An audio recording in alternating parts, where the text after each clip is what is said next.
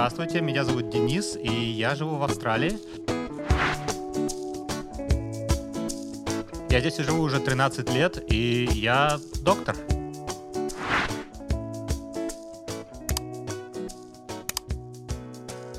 Я переехал в 2009 году э, по студенческой визе. Поступил в университет, отучился и остался.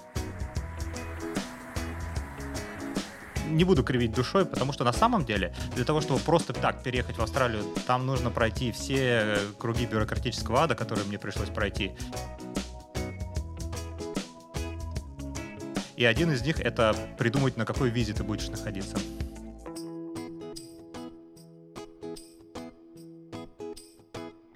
Можешь как-то кратко экскурс дать, какие круги ада нужно пройти и насколько вообще процентовка реальности их пройти? Ну, начнем с того, что для того, чтобы просто переехать в Австралию, да, нужно ну, по, по хоть какой-то программе по независимой или какой-то, нужно там, а, вы, наверное, слышали, нужно на, набрать баллы, нужно поддаться, и при этом при подаче нужно заосесить свою специальность. То есть нужно, чтобы какая-то а, специальная организация сказала, что да, вот ты айтишник, или да, ты инженер.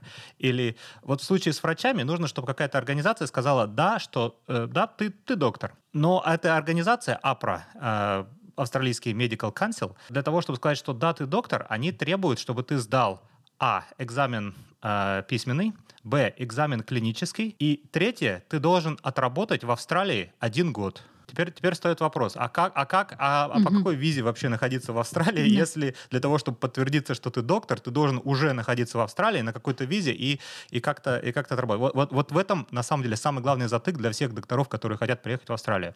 И поэтому, ну, кто как, кто-то, как я, приезжает по студенческой визе, кто-то, ну, э, кто-то выходит замуж или женится на австралийках. Есть некоторые довольно-таки э, удачливые люди, которые сначала сдают эти два экзамена, а, и потом они уже приезжают по туристической визе и ищут работу. Быстро mm-hmm. разбрасывают свое резюме, там как-то так. Но для этого нужно все-таки быть таким, иметь семь пядей во лбу, иметь какую-то там аспирантуру или каким-то быть очень, очень таким умным доктором, которого возьмут с большим удовольствием. Ты закончил в Москве какой-то, значит, медицинский университет, институт, получается. А, ты в Москве успел э, квалификацию получить какую-то? Да, совершенно верно. После э, института в Москве я еще отработал там примерно полтора года. То есть я закончил интернатуру и э, еще, еще полгода поработал, а потом уже уехал в Австралию. И на самом деле я, у меня была мысль уехать в Австралию сразу, но получить интернатуру в Австралии очень сложно. И на самом деле, если какой-то доктор планирует уехать, то я бы советовал, конечно, закончить хотя бы один год ординатуры или интернатуры, или что там сейчас есть в России, я не знаю. Угу.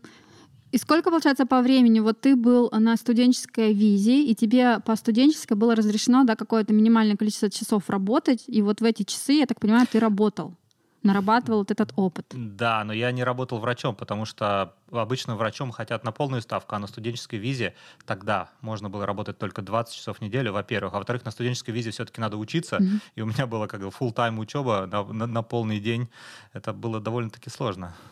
И как ты нашел работу врача потом, после того, как ты не работал врачом Это прямо целая эпопея, потому что, я думаю, она очень э, близка вообще любому иммигранту, который только приехал в Австралию и пытается найти работу. Работу можно искать очень долго. Некоторые ищут работу просто годами. Я сначала рассылал резюме, а, а нет, сначала я откликался на вакансии. То есть я говорю, вижу вакансию, я такой, о, классно. А, и, и отсылаю туда резюме. Подходит, не подходит, вообще пофигу, просто отсылаю. Это сейчас я вспоминаю, думаю, я там, знаешь, там на вакансию кардиолога какого-то там специалиста отсылал резюме. То есть так вот, совершенно на обум. Сейчас вот, сейчас мне немножко стыдно за самого себя. Потом, когда на меня уже никто вообще не, на меня не отзывался, я начал а, приходить лично в больнице. Просто вот прихожу, тук-тук, здрасте, в отдел кадров, так и так, э, вам как бы дрова колоть не треба, нет?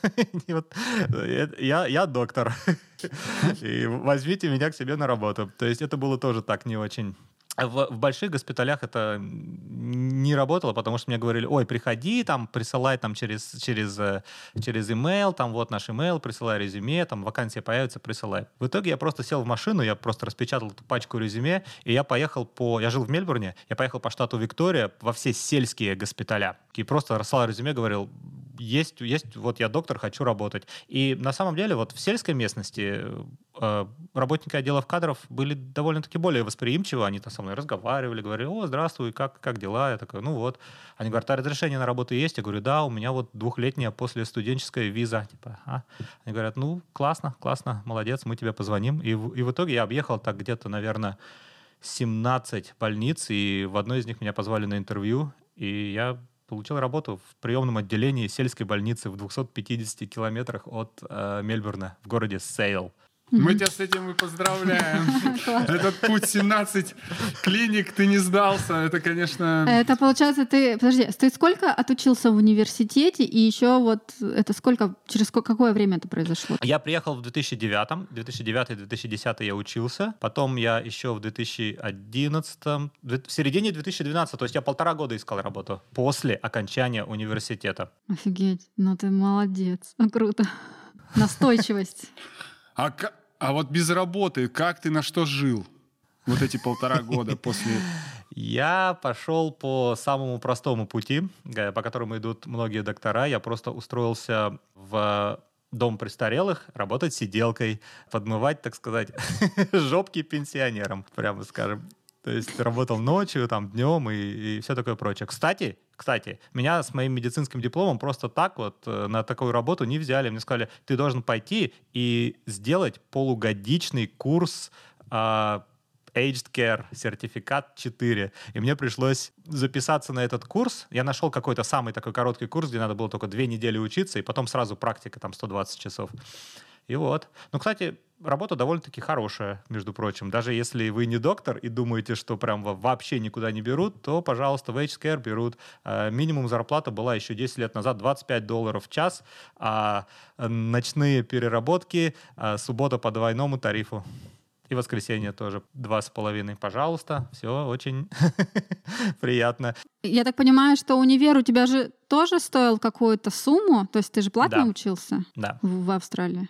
Вот, то есть ты какую-то сумму mm. накопил, и первые вот два года до 2011 да, там, десятого, ты еще жил вот на ту сумму, на которую накопил, а дальше было, вот тебе удалось устроиться было, под наркотики, Было очень говоришь. грустно, да, прямо скажем. Было не, не то, чтобы прямо это весело. Сейчас, на самом деле, знаете, я вот, э, я вот думал, как бы можно сделать было по-умному, по-умному. Я сделал вообще просто, просто тупо. Так. По-умному надо было просто приезжать и делать PhD. Ну, аспирантура по-нашему. Потому что PhD в медицине в Австралии доктора не сильно хотят идти, потому что зачем доктору, который, э, австралийский доктор, делать науку, если он может просто пойти работать доктором и начать зарабатывать деньги.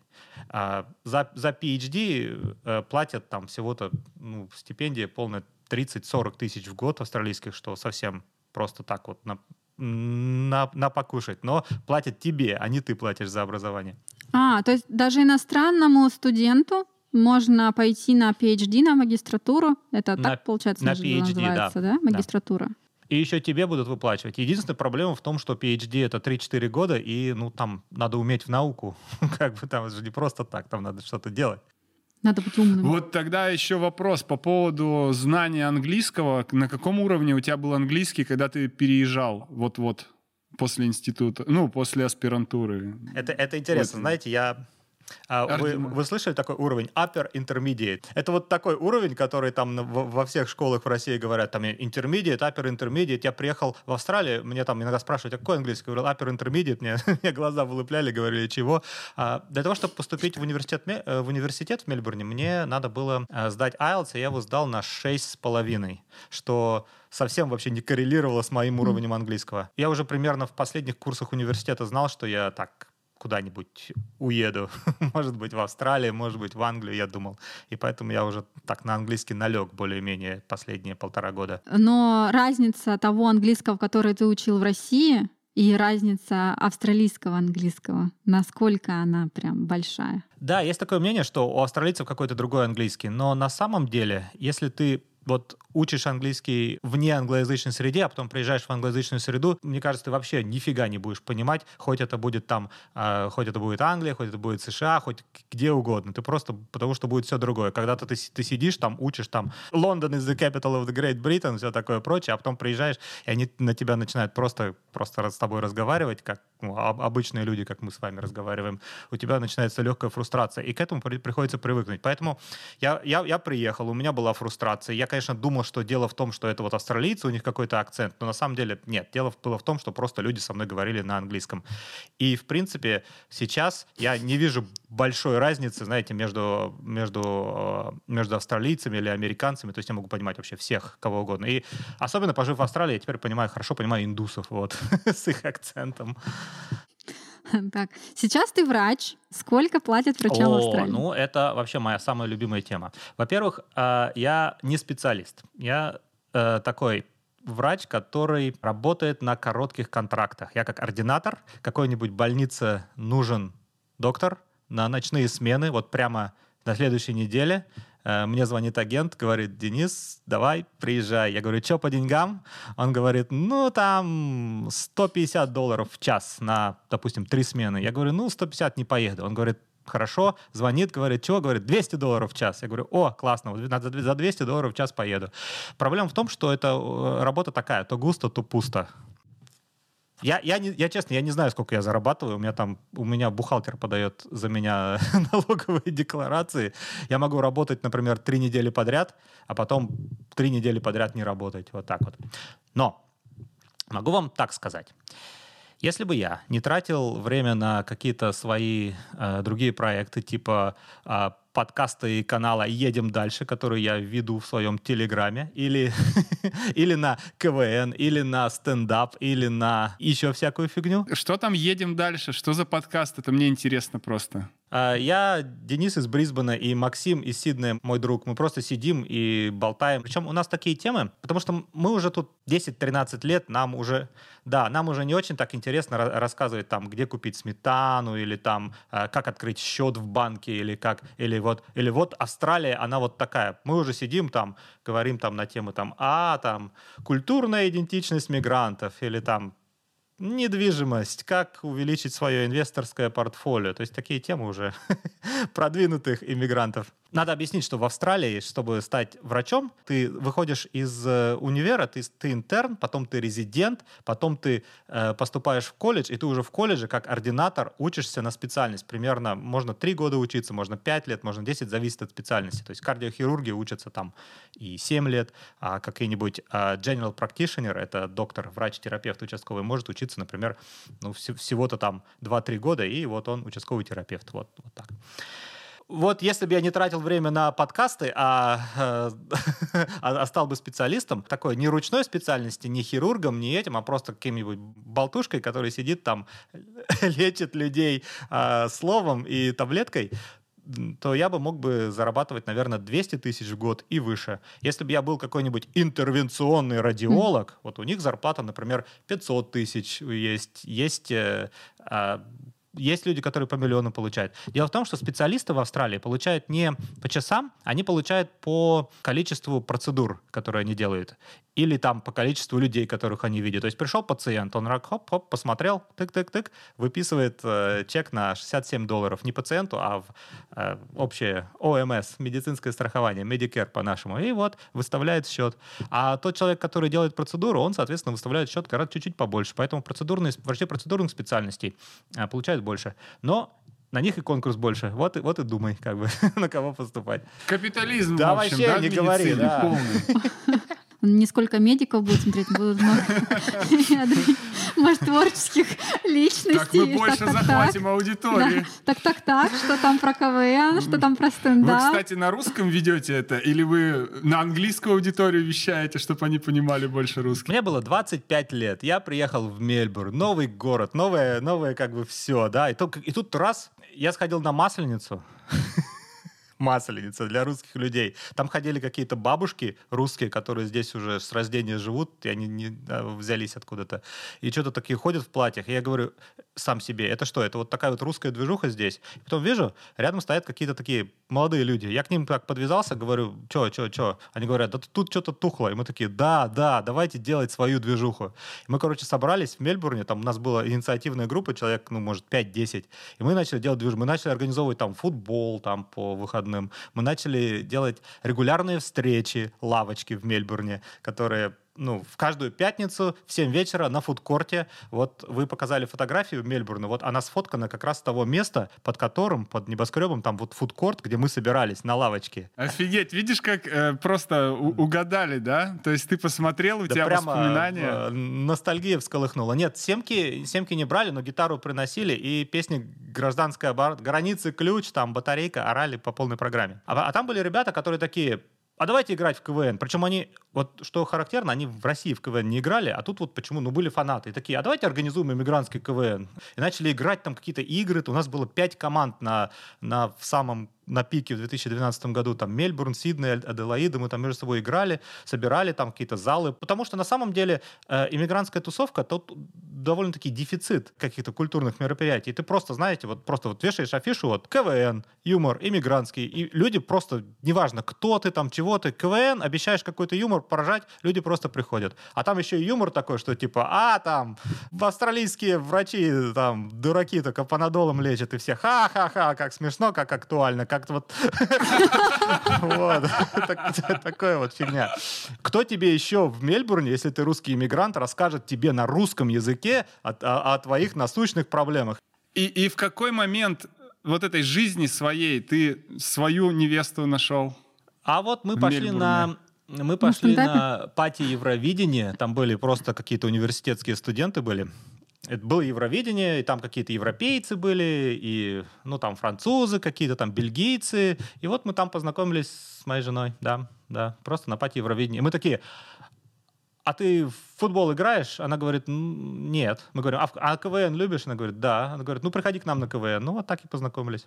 На самом деле у нас вокруг этой КВНской тусовки там выросло прям вот целое поколение, там было очень много семейных пар образовалось. Там люди ездили, мы играли в мельбурнской команде, и люди ездили болеть в Сидней. То есть какая-то появился у людей какой-то интерес и какой-то вот такой вот комьюнити э, образующее мероприятие получилось. И уже даже разрослось по разным городам. А так примерно сколько То есть человек много там? Получается? Казалось, да, да казалось русских. что русских было много, и прямо все идет по нарастающей. Пять команд, три города, Мельбурн, Сидней, Аделаида, то есть были залы на 500 человек, будем делать залы на 1000 человек.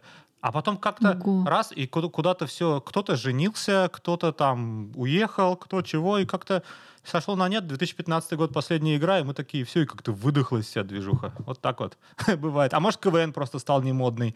КВН mm-hmm. вообще такой... Сейчас современное поколение думает, что КВН — это вообще какой-то нафталиновый зашквар. Я с этим не согласен, потому что вот на самом деле КВН, ты можешь его делать вот все что угодно. Ты можешь выйти на сцену, показать стендап и назвать это КВНом, потому что кто нам в Австралии запретит? Че, Масляков далеко, он нас не отменит. Класс. Прикольно. А сейчас ты занимаешься, получается, ты врач, ты подкастер, и КВН, КВН уже все. КВН уже все, да. Я начал продолжать э, делать стендап, причем на английском языке тоже начал делать. И там э, два года, но потом все-таки усиленно занимался, организовал там шоу на Мельбурнском камеди фестивале. Это один из самых крупных фестивалей стендапа вообще в мире англоязычного. И мы там организовали типа русское шоу. Типа набрали людей, которые типа русские, но с... Или там с русскими корнями, и мы там делали это. Привезли там каких-то комиков из России, в общем такое вот, который по-английски более-менее шарит. Но вы на, на английском да, это, это делали? Это мы это уже на делали на английском выступали? для английской публики, типа вот мы типа Russian, там, Гдей Камрад, mm-hmm. вот это все. Смеялись хоть над этими шутками-то? Гробовая тишина. Конечно, смеялись. Ну что, что такое? Блин. Нет, просто мы смотрели как э, чье-то интервью, я не помню, кто ездил в Америку, и говорят, что тяжело шутить ну так, а у, у нас же большинство комиков на этой сборной солянке были вот такие, как я, которые приехали сюда и здесь уже как бы занимались стендапом. Поэтому у нас были шутки уже про местную специфику, но а, с русским таким этим, а, с русским таким немножко уклоном угу. получается. Ну так что у, на, у нас нормально угу. все было. Классное было шоу. Так, классно. В общем, с этим немного вошли. Переходим все-таки к Австралии теперь. Скажи насущный вопрос. Я понимаю, что вам уже все это надоело, и вы идете дальше, но все же мы это на первом еще Вернем level, вас в прошлое. Level one. Вот, ты а, снимаешь жилье или ты уже приобрел себе недвижимость? Я сам, я, мне, я вот и в картонной коробке могу жить там, в принципе, в какой-то, да, потому что, ну, мне как бы ничего. Но у меня есть жена, и когда у нас начал, ну, а когда она стала немножко беременная, а, сразу появилась какая-то такая идея, что вот если, если дети, то нужен вот свой дом, потому что вот мы два таких больших человека, нам вот дом не нужен, а вот появляется вот такой маленький человечек, и вот нужно сразу ему дом купить, чтобы уже была какая-то стабильность. Поэтому, да, мы э, купили дом, небольшой э, в Брисбене и, и, и, и живем там, да, выплачиваем ипотеку. А ипотеку получить, это нужно все равно да, какую-то э, финансовую историю наработать в Австралии. То есть не получится так, что ты приехал эмигрант, пожил годик и фигак пошел ипотеку получать. А Или в принципе, можно? И ипотеку, чтобы получить, наверное, нужно быть э, перманентным резидентом, потому что неперманентным резидентам тоже дают, но нужно иметь прям очень-очень хорошую работу. То есть, ну да, это будет довольно-таки сложно э, уговорить банк, особенно в нынешнее неспокойное время, когда э, проценты по ставка рефинансирования у нас же поднимается последние 10 месяцев уже. Она была на рекордном низком уровне, а теперь она поднимается. Соответственно, э, процент по ипотеке у, у банков тоже поднимается в последнее время, и люди прям немножко так э, напрягаются по этому, э, на эту тему. Мы вот в прошлый раз выпуск по Австралии делали, он нам открыл глаза, что, оказывается, в Австралии есть зима. Я сидел зимой в Мельбурне в мае, было плюс 5, я обнимался с газовым обогревателем, и я подумал, что нет, наверное, так жить нельзя. Конечно, я люблю Мельбурн, но я все-таки ехал в Австралию, и у меня в голове была картинка все-таки океаны, пальмы, и я поэтому переехал на Sunshine Coast. И там я получил океаны, пальмы, но я был очень удивлен, узнав, что там тоже есть зима, и тоже, э, когда у тебя э, на улице плюс, допустим, 10 зимой, да, то у тебя и в доме тоже плюс 10 почему-то, потому что стены довольно тонкие, и отопление э, включается по желанию, центрального отопления нету, поэтому все в основном обогреваются, в Квинсленде все обогреваются электричеством, электрическими кондиционерами, что встает в довольно круглую сумму. Угу. То есть кондеями. То есть даже в Мельбурне нету какого-то центрального отопления или... Вообще по Австралии нигде нет центрального отопления. В Мельбурне, и в, э, в Мельбурне и в некоторых районах Виктории есть газ. Знаете, такое вот газовое к тебе подходит, газовая труба, и можно топить газом. Пойдем по стандартным вопросам. Один из стандартных вопросов э, мы каждого спикера спрашиваем. Э, есть ли русофобия в Австралии? Я на себе никакой русофобии не почувствовал. Я прихожу, прихожу на работу, мне говорят, о, а ты, а ты русский? Я говорю, да, русский. Они говорят, что за фигня происходит? Я говорю, да я сам не знаю, что за фигня происходит вообще, что, что, что за ерунда. И, и, и, и, и со мной, наоборот, стараются очень так мягко, говорят, блин, так типа, нам, нам так жаль, что такая вот ерунда вокруг везде происходит, но мы понимаем, что это, что это не, не, не русская нация в этом виновата, а вполне конкретные люди. Окей, okay, это радует. А, вот хотел еще спросить тогда, а, то, что ты вот спрашивают, ты русский человек, да? Это, ну, подразумевает, у тебя же паспорт до сих пор еще, ну, российский, у тебя нет австралийского паспорта? А, да, я гражданин Австралии, да, я получил паспорт.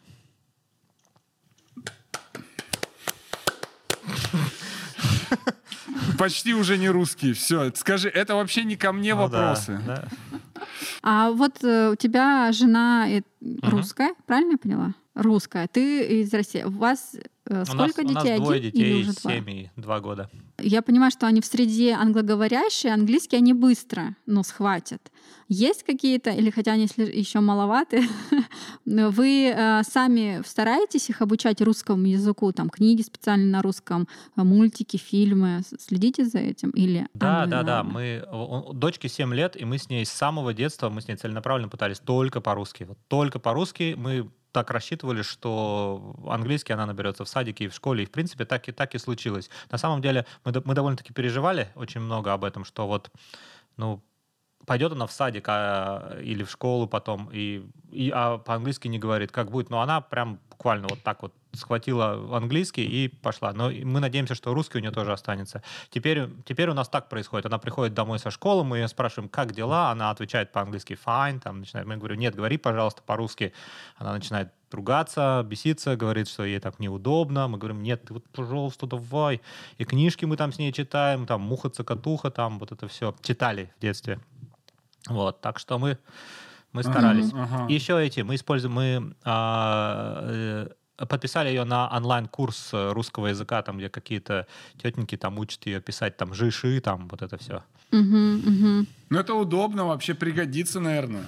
Может, еще. Буквально, буквально позавчера ко мне, я, я был в клинике, в, э, ну, в, ну, в- в больнице, э, в гастроэнтерологической, как ни странно. Пришла, пришла ко мне женщина, ей 68 лет, и у нее русская фамилия. Я говорю, ну, тё, привет, ты, ты чё, как? Она говорит, а я здесь родилась в Австралии. Я говорю, да, и говоришь по-русски? Она приходит на русский язык, говорит, да, я говорю по-русски. Я говорю, «Ни- а как так? Она говорит, вот у нее, у нее родители были харбинцы. Харбинцы. Знаете, кто такие харбинцы?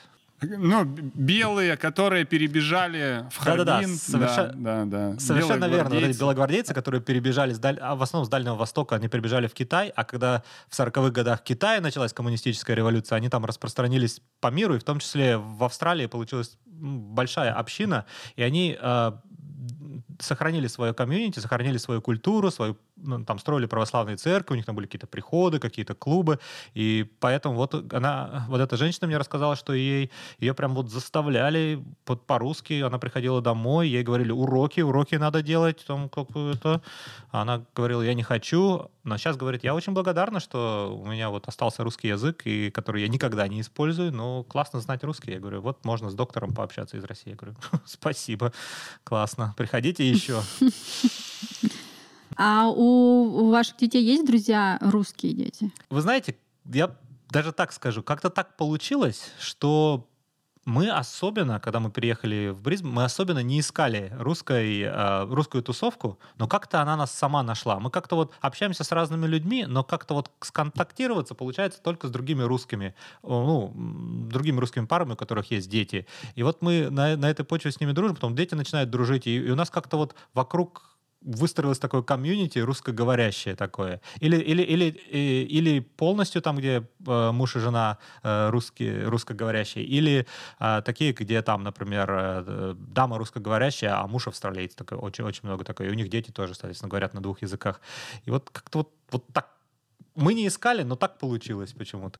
Но из этого выходит, получается, что вот до конца э, ру- русскоговорящему, там, не знаю, русскому, просто русскому человеку до конца интегрироваться в австралийское общество все равно не получается. Все равно вот хочется отдушина с- и найти такого же, не знаю, ментальной культуры, да, этот, этот ментальный слой объединяет все равно ближе. Нет таких прям очень-очень тесных отношений с австралийцами. Да, я, пожалуй, соглашусь, есть такое, а, потому что, ну, во-первых, это э, путь наименьшего сопротивления, правильно? Когда ты э, тебе хочется общаться с людьми, и тебе не хочется ж как-то вот вы- выстраиваться в другую культуру, как-то общаться по-другому. Тебе хочется общаться так, как есть. Знаешь, при- при- прийти и, и, и начать там, знаешь, там э, высказывать резкие мнения обо всех остальных. А, а с австралийцем так не получается, потому что нужно, э, пр- прежде тем, как ты выйдешь на на стадию доверительных отношений нужно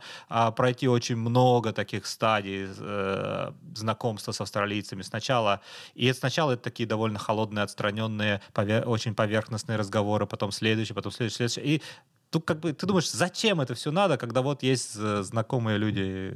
Кстати, э, русскоязычные тоже разные бывают. Э, Там бывают такие люди, с которыми с которыми не хочется общаться. Но вот скажи, исходя из всего, а, вот ты приехал в Австралию, у тебя была определенная картинка, да, что это за страна, э, за какими ты а, плюсами туда, грубо говоря, едешь, с какими минусами готов смириться. И вот ты приехал, вот у тебя сложилось э, или что-то вылезло, на что ты не рассчитывал, например, какой-то минус такой, ну, например, как с холодом, да, то, что ты знал, что должно быть везде тепло и пальмы, а тут бах и зима. Может, что-то подобное еще выскочило? Да, с холодом я приехал в Мельбурн. Мельбурн довольно холодный. И так как в Мельбурне я вообще никогда не мерз за, за всю жизнь, наверное, в России. Потому что, ну, у нас, да, когда на улице минус 25, у тебя дома плюс 25, потому что батареи топят, как, как не в себя, ты окна открываешь. В Мельбурне, когда там плюс да. 3, дома тоже плюс 3. Ты, у тебя выбор. Или ты жгешь электричество на последние деньги, или ты покупаешь вот такие вот одеяла. Слышали такое есть? Снаги называется. Одеяло, mm-hmm. но с руками, с рукавами. Ты туда просовываешь, сидишь, пульт берешь от телевизора, смотришь. Классное изобретение вообще. Офигенно. А, Нет, я не а видел. А если знаешь, что в Турции используют одеяло эти с подогревом и просто не с подогревом, перед сном включают на полчаса, да, да, да, да, да, тут тоже такое, такое в ходу, Это потому что, ну, сидим, экономим. Ты же, когда ехал в Австралию, ты же представил, вот, будет там вот так, вот так, вот так, я предполагаю. А приехала, там вот не совсем так. Есть, есть один момент. Например, а, вы, наверное, слышали, что австралийцы, они такие все а, easy-going, такие открытые, такие все простоватые, прямолинейные, такие крокодил да. Данди какой. А, это э, ты называешь это нож, вот это нож, там, типа, говорит все прямо. И я был очень удивлен, насколько формализировано здесь общение вообще между людей, и вообще формализированы все вот социальные какие-то а, взаимодействия между собой. То есть а, оно как бы предполагается, что оно неформальное, но здесь такая вот формализированная неформальность, если, если вот... Э, я даже не знаю, как это объяснить. То есть... Типа они самоцензурируются, Они самоцензурируются. Да? А у них как-то вот с детства вот они выросли, у них есть какое-то понимание, что вот в общении с людьми есть какие-то вот определенные рамки, за которые нельзя, ну, как-то вот не, нельзя выходить, как бы, да, и не, нельзя выражать э, мнение довольно-таки открыто, и потому что это считается просто неприличным, потому что ты зачем-то, э, чтобы не, не давить человека, знаешь, своим каким-то э, резким мнением или еще что-то, чтобы не делать его неприятно. То есть они как-то очень сильно уважают границы других людей, стараются вот не лезть в чужие, в чужие. Не все, конечно, мы говорим о, о таких приличных культурных австралийцев, не таких, которые там а, наркотой ширяются и лежат. Они, может быть, немножко лежат на станции. Они, может быть, немножко по-другому, конечно, говорят. Но я с такими людьми стараюсь все-таки не общаться, круг общения себе выбираю. В общем, они ближе к англичанам. Понимаешь, вот они поддерживают вот этот имидж, что они открытые. То есть ты, например, с боссом можешь э, просто типа на, называть его там, эй, типа Терри, там, да, а не, не, не э, Вячеслав Иванович, а вот а, а типа там, hey, Терри, там, hey, мейт, ты вот можешь вот так с ним общаться, но при этом ты не можешь к нему прийти там и там положить ему ноги на стол и сказать, давай там, поднимай мне зарплату, там нет, как потому что есть вот какая-то такая субординация, какая-то такая незримая стена, и мне кажется, у русских людей, у русских э, русскоязычных, э, понаехав сюда, э, уходит довольно долго времени, много времени на то, чтобы понять вот наличие этих границ и как-то вот что можно и чего нельзя. Ты вот эти границы, понятное дело, ты должен их нащупать. То есть, ну, ты должен попробовать. Ну, типа, тебе, наверное, что-то скажут в ответ, что, типа, им это не нравится, допустим, или это неприлично. Ты начинаешь понимать эти границы. Но вот мне вообще интересно, насколько бизнес, ну, то есть вот ты, если мало общаешься с австралийцами, как ты ведешь, допустим, ну, бизнес, да, или какие-то дела, то есть насколько можно адаптироваться и развиться в стране, ну, мало общаясь с австралийскими гражданами, ну, ну австралийцами? Ну, ну, я думаю, я думаю, если с ними мало общаться, ты вряд ли сможешь чего-то вообще построить, какой-то бизнес, если ты, конечно, только не айтишник, и у тебя не техно-стартап, где я и так все понял. Ну, я не знаю, я утрирую, не знаю про айтишников, но я думаю, что э, что да, все-таки нужно общаться с австралийцами, но близкого общения не... Ну, все-таки бизнес-общение это немножко другое, да? Ты как бы немножко понимаешь, чего они хотят, mm-hmm. ты Вообще, я думаю, что иммигрант первой, первой волны, он по-любому будет находиться вот между двух миров. Он уже уехал из одной стороны, но он ни, никогда до конца не приедет в другую сторону, что бы там люди не говорили. Они говорят, ой, у меня тут много там друзей, там каких-то местных. Потом начинаешь копать, и эти друзья тоже начинают, а, оказываться, какие-то такие другие иммигранты из других стран, пускай даже из, из Англии или Ирландии, или еще что-то, или, или, или, или еще как-то. Или это друзья, которые, с которыми они общаются вот через университет. Вот они приехали, они вот в университете поучились, вот, вот это уже друзья. А такое, что вот найти себе новых каких-то вот друзей себе круг общения довольно-таки сложно. Mm-hmm. Но ты, ты говоришь интегрироваться. Интеграция — это же процесс, когда ты встраиваешься в экономические и в социальные отношения. То есть ты можешь быть встроенным экономически, но да. ты можешь быть не встроенным социально. Вот, например, вот, например, я, да, я вот выстроил вокруг себя какой-то мирок такой свой, КВН, там, подкаст, там, еще что-то. Я, я в Австралию хожу за деньгами, э, как бы прихожу, работаю там, делаю свою работу от звонка до звонка, возвращаюсь обратно и возвращаюсь в свой какой-то такой мирок. Вот у меня такая жизнь. Ну, тебе это комфортно? Ну, это не напрягает? Да нет, на самом деле. Не, не, не напрягает. Я, честно говоря, первое время наоборот, старался, знаете, вот я когда приехал, думал, нафиг всех русских, не хочу с ними общаться, я же хочу интегрироваться, я хочу к австралийцам. И я пытался с ним подружиться, да, как-то пообщаться, и э, а там же были все студенты, в принципе, там мы были молодые, и, и когда все студенты, я чувствовал, что вот если там, извините, водку там бухать там с икрой у меня на хате, так это пожалуйста. А вот как начинаешь вот более близко к ними, они какой-то все равно какая-то была такая незримая стена. Может, во мне дело, может, я такой просто со своими тараканами в голове, и люди со мной просто общаться не хотят.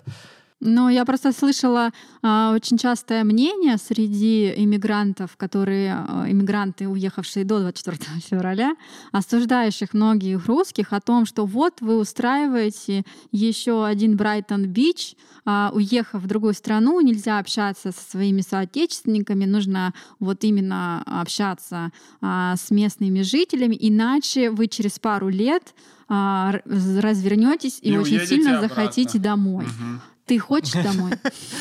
Где твой дом? здесь дом, в Австралии. То есть, несмотря на то, что ты, твои друзья, в основном твои соотечественники, ты достаточно себя комфортно чувствуешь в Австралии, чувствуешь себя дома и в России назад Абсолютно не собираешься. Нет, нет, нет. Ну, посмотрите, я, встро... я все-таки э, свою э, экономическую часть интеграции я все-таки сделал. Я встроен в трудовые отношения, но вот в социальные как-то вот не получилось. Может быть, потому что я аутист, не знаю.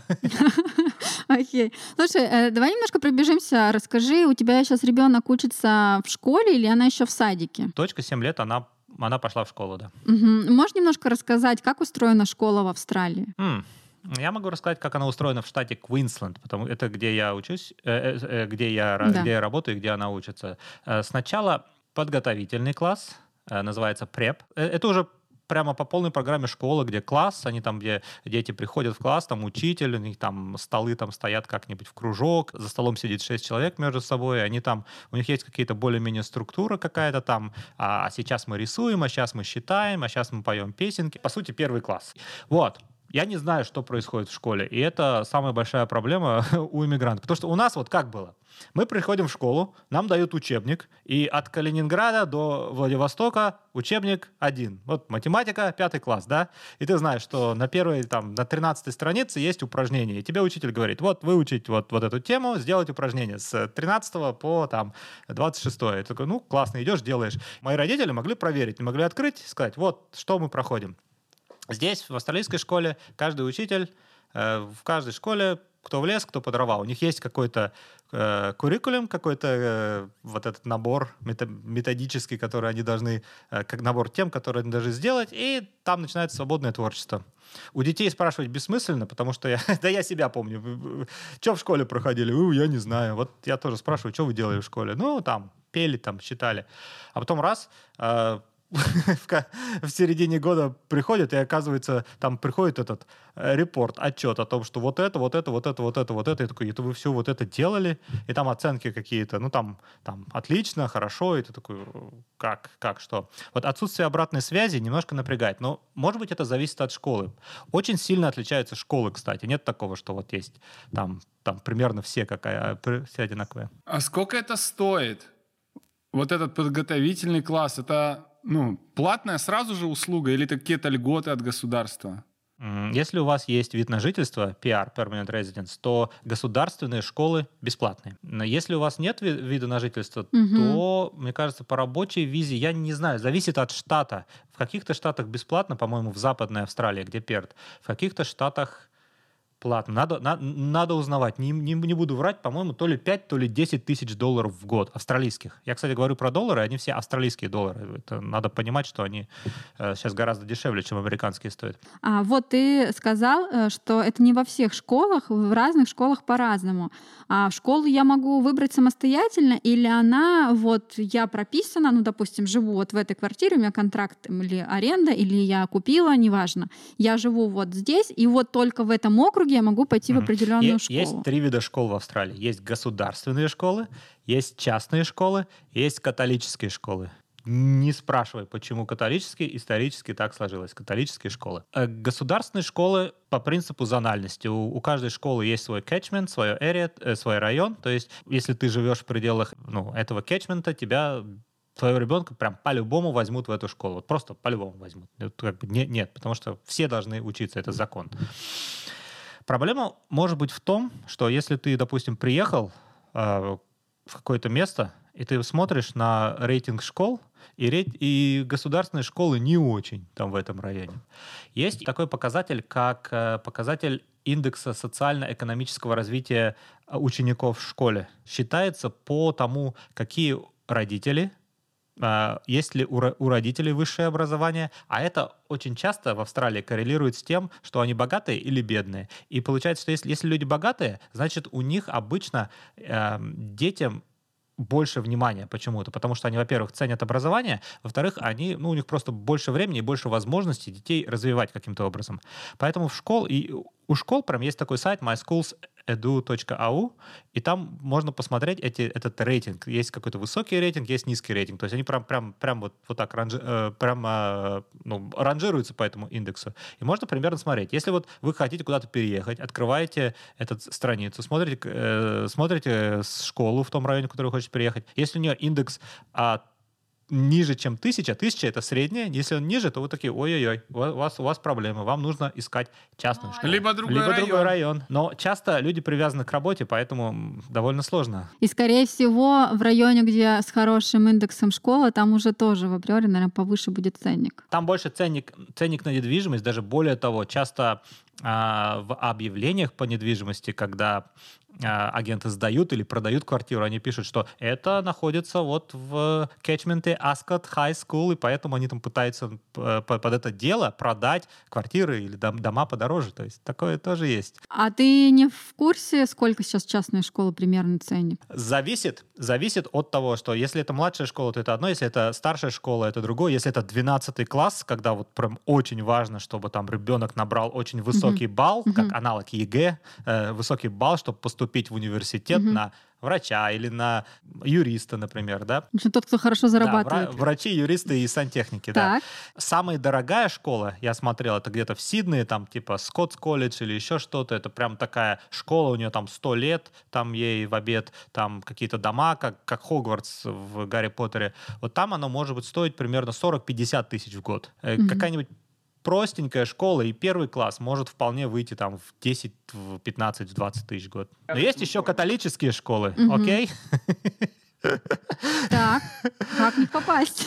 Стать а, католиком? В принципе, берут э, вообще всех христиан каким-то боком. Приходишь в церковь и пишешь справку, что ты сам член, член, член прихода. Ну, можно покрестить. Нет, ну есть люди, которые нас, по- по-настоящему крещенные, им это важно. Что, что, мы, что мы смеемся вообще тут сидим? Сейчас нам скажут тут. Не, не, просто мне интересно, есть же мусульмане, если другой религии. А к тому, как мне доказать, что может быть, детей не возьмут в католическую школу, а они, может, и не отдадут. Потому что католическая школа, она стоит стоит примерно, э, если государственная бесплатно, а частная много денег, то католическая она вот чуть-чуть стоит, но проблема в том, что там очень есть много, э, там грузят религии, там они молятся, и, изучить там какое-нибудь священное писание. То есть люди выбирают себе. Вот. А у меня вопрос, Ник, ты вот пошутил, а, врачи, юристы и сантехники. У меня из этого возник вопрос. Какие востребованностью пользуются а. профессии а... в Австралии? Ну, помимо IT. Всегда надо делать эту оговорку. Помимо IT, да, что еще популярно? Мы, мы как? Мы же смотрим с точки зрения иммигранта. То есть вот если есть иммигрант такой-то профессии, или да. если иммигрант думает, вот я хочу приехать в Австралию, поступить в университет, и на какую профессию мне учиться? Мне вот все равно хочу э, зарабатывать много денег или работать на работе и, и всегда быть востребованной. Мне оба нравятся варианты. самый верняк, вот если вот вам вот совершенно вот пофигу, что делать, и вы хотите приехать в Австралию, выучиться и остаться, это медсестра. Просто приходишь. В Австралии медсестра — это университетское образование, три года бакалавра. Есть некоторые курсы э, в университетах, которые, если у тебя филологическое, любое образование, они тебе сделают медсестринское дело за два года, вставляют в практику, ты идешь, работаешь, такие люди, медсестры прям сразу получают вид на жительство, прям буквально моментально, потому что их действительно не хватает, потому что стареющее население, э, надо работать. Ну, конечно, проблема с э, медсестринской э, делом, сами понимаете, какая это, типа кровь там и вот это все боли, страдания. Mm-hmm. А почему про сантехников ты пошутил? Я так понимаю, э, я просто наблюдала, что в списках востребованных профессий есть такие, как э, слесарь, автомеханик, что им на самом деле сейчас ну, легче переехать. Когда, э, когда ко мне приходит сантехник и меняет мне кран там или, или там еще ну, что-то посерьезнее делает и, берет, и выставляет мне ценник там 800 долларов за, за, за приход, за какую-нибудь такую, такую штуку, э, конечно, возникает мнение, что типа похоже, сантехника очень много зарабатывает. Но на самом деле это не совсем так, потому что тут это тоже получается бизнес. Ты как потопаешь, так и полопаешь. Тебе нужно, чтобы он ко мне пришел, нужно, чтобы я ему где-то нашел, как-то его позвонил. В общем, в любом случае айтишники будут в промежуточном звене между сантехником Айтишники и в топе. Да, доктора за зарабатывают довольно-таки много, но при этом доктора еще и налогов платят много. Пациенты, если начнут с тобой судиться, страховку нужно платить. У всех свои какие-то проблемы на самом деле. Поскольку ты врач, у нас такой полумедицинский выпуск выходит, э, все-таки а, медицина. Мне нужно будет купить страховку, или, она, или я, на, находясь на миграционной программе, и так могу. Если у вас есть вид на жительство, то у вас есть, да, обязательное медицинское страхование, так называемый Medicare. Если вы приезжаете по рабочей визе или по студенческой визе, да, вам нужно придется платить частную страховку. Я, к сожалению, не знаю, сколько денег стоит. Насколько сложно попасть к врачу? За сколько нужно записываться? Там, например, в Испании в той же нам говорили, что к некоторым до специалистам до полугода нужно О, записываться. Это хороший вопрос. Мы избалованы э, нашей системой здравоохранения. У нас э, врачей извините, э, как собак нерезанных. В России, там, во всем бывшем Советском Союзе в основном очень много врачей, понимаете? И, и при этом врачи, они не, ну, прям скажем, не зарабатывают столько, сколько зарабатывают врачи в других странах, так? И поэтому мы привыкли, что э, медицина у нас это бизнес, это услуги, это врач перед тобой как бы расстилается, врач тебе как бы приходит к тебе в Инстаграм, там приходит к тебе еще куда-то, то есть к нему, он только, только приди к нему, вывешивает вывеску, там типа приходи ко мне, там туда-сюда, а, прием там в тот же день, прием а, там в 12 ночи, только вот приходи. А, приехав в, в западную страну, прям в капиталистическую страну, как вы любите говорить, русский человек немножко фрустрирует от того, что тут оказывается все по-другому, потому что во-первых, врачей довольно-таки мало, потому что есть врачебные коллеги, врачебная мафия, как ее так называют, которые тоже не дураки сидят, они тоже как бы немножко придерживают количество врачей, которые, которые выпускаются из университетов, чтобы поддерживать такое немножко... Напряжение в народе. Да, да напряжение в народе. Я я очень сильно подозреваю, что есть, есть и такое соображение, чтобы не демпинговали, чтобы не приезжали как бы. Потом мы привыкли, что еще что, когда вот мы приходим к врачу, у врача есть заинтересованность. Во-первых, нам впарить какой-то фуфломицин, потому что у них есть откат у врача от э, соседней аптеки, которая впаривается фуфломицин. И второе, это провести прямо э, все виды обследования. Там УЗИ, МРТ, там... Оборудование должно работать. Да, правильно. И поэтому мы, мы э, наши пациенты, они привыкли вот к этой вот пере, передиагностике, так? В Австралии конкретно, не знаю, как в Европе, расскажу, как в Австралии. Нет такого, что ты можешь э, прийти и за свой счет пускай даже за, за, за много денег, э, прийти и сделать себе там МРТ головы просто так, да. Ты должен прийти к доктору, к GP, и доктор GP должен тебе оказывает услугу. Он еще и находится на страже денег налогоплательщиков. Medicare, в общем. ну, страховка обязательная для всех. Он находится на страже этих денег, и поэтому он думает, вот если всем назначать МРТ головы, то никаких денег здравоохранения не хватит. Поэтому у него есть вполне четкие критерии, и он сам думает, вот что надо делать. И вот, допустим, приходит э, к нему человек э, 25 лет и говорит, у меня болит голова, да. Если в России тебе сказать, о, иди э, МРТ головы делай завтра, то здесь э, доктор говорит, смотри, медицина — это э, все про вероятность. Какая вероятность того, что у тебя там, допустим, рак мозга, а какая вероятность того, что у тебя просто вот мигрень? Просто поэтому выпей панадол на и иди, иди погуляй. Если будет болеть еще там неделю, две недели, месяц, тогда приходи, тогда, может быть, мы начнем что-то делать. Вот, вот так. И поэтому... А еще часто происходит, что на самом деле врач, который занят очень сильно, он не коммуницирует вот так, как я коммуницирую про вероятности и про что-то. Он просто кидает панадол и говорит, иди, все, все, сейчас, сейчас пройдет. И вот из-за этого отсутствия коммуникации, то есть, а, а человек-то уходит, у него же у него же проблема, у него голова-то болит, и отсюда получается вот такое сильное фрустрирование у человека от того, что врачи ничего не знают, врачи вот лечат только панадолом, хотя, возможно, у, у доктора в голове уже выстроилась вот эта схема, и он как бы ему уже выдает готовый, типа, э, и как бы да, давай как бы приходи следующий. И да, есть такая проблема, что к специалистам в Австралии действительно очень сложно попасть, но очень часто все проблемы, которые на родине решаются с помощью специалистов, здесь решаются на уровне первичного звена. То есть ты можешь просто прийти к GP, э, к General Practitioner, участковому терапевту, и он как бы и решит твою проблему. Это две разные системы. И мы, как по наехе, мы привыкли к одной системе, и, и, и мы пытаемся перенести вот свое понимание этой системы на другую систему. А она, она, на самом деле нужно не, не, не спрашивать, как попасть к кардиологу, например, да, а нужно спрашивать, вот у меня, допустим, там э, боль в груди, что мне делать, как решить проблему в рамках той mm-hmm. системы, в которой мы сейчас находимся. В больших городах часто, зависит от того, где живешь, а еще а в сельской местности тем более, есть очень сильная нехватка специалистов. Ты сказал, что ты нашел а, работу как раз в сельской больнице рядом, там 200 километров от Мельбурна. Ты вообще сильно обламывался жить в этой сельской местности после Мельбурна? Или можно там жить и нормально там жить после московских улиц? Честно, я прям, я прямо, я прямо выл там на самом деле от тоски, потому что вот, хотя с другой стороны, я жил вот в этом треугольнике дом, работа, торговый центр. А сейчас я думаю, наверное, большинство людей так живет, да, но э, с другой стороны, на выходные, конечно, хотелось какой-то культуры, какой-то... Но, с другой стороны, это я такой человек. Есть такие люди, которым, люди, которым хлебом не корми, возьми, дай рюкзак и отправь там ходить на хайкинг, там по, по горам лазить или взять каяк и на каяке кататься. Вот я не из таких. Я, вот, я, я страдал, но, может быть, кому-то и понравится. Надеюсь, этот выпуск был полезен для тебя, и ты не забыл подписаться на наш канал. Также приходи к нам в телеграм-чат и телеграм-канал. Там ты найдешь еще больше полезной информации. И помни, вместе релокация просто.